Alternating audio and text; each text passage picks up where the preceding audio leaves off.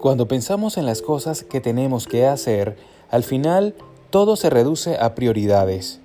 Soy una persona con muchas ideas y si quisiese hacer todo lo que me viene a la mente, necesitaría que los días fuesen al menos de 30 horas para poder llegar a todo. Si solo tenemos una serie de horas al día y debemos ser sabios a la hora de saber cuáles son las tareas que son más prioritarias para nosotros, pero, ¿cómo podemos saber cuáles son esas tareas prioritarias que tenemos que llevar a cabo?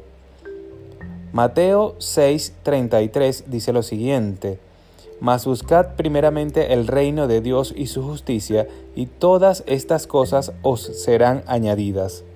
Si tu prioridad es el trabajo, seguramente otras áreas como tu familia o tu relación con Dios se verán afectadas. Si tu prioridad es la familia, cometerás seguramente errores al tomar ciertas decisiones motivadas por miedo o por egoísmo. La clave está en que Dios y su propósito para tu vida sean tu gran prioridad. Es ahí cuando todo lo demás se pone en orden. Es ahí donde recibes sabiduría del cielo para edificar el resto de áreas de tu vida.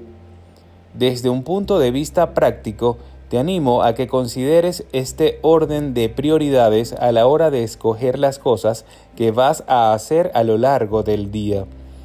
Primeramente Dios, luego familia, seguidamente de trabajo o servicio y por último las relaciones. Lo primero que hago en mi caso es pasar tiempo a solas buscando a Dios y luego el tiempo con mi familia marca una gran parte de mi agenda diaria. Te recomiendo que priorices tu tiempo y tus esfuerzos. Cuando tus prioridades están en orden, puedes esforzarte en lo que realmente importa y obtener un buen fruto de ello. Permíteme orar por ti. Señor, oro para que guíes a la persona que está escuchando este audio en las cosas que tiene que hacer este día, para que tenga sabiduría a la hora de invertir su tiempo y esfuerzo. En el nombre poderoso de Jesús. Amén. Tu vida es una prioridad para Dios. Que tengan un maravilloso sábado, que Dios los guarde y los bendiga.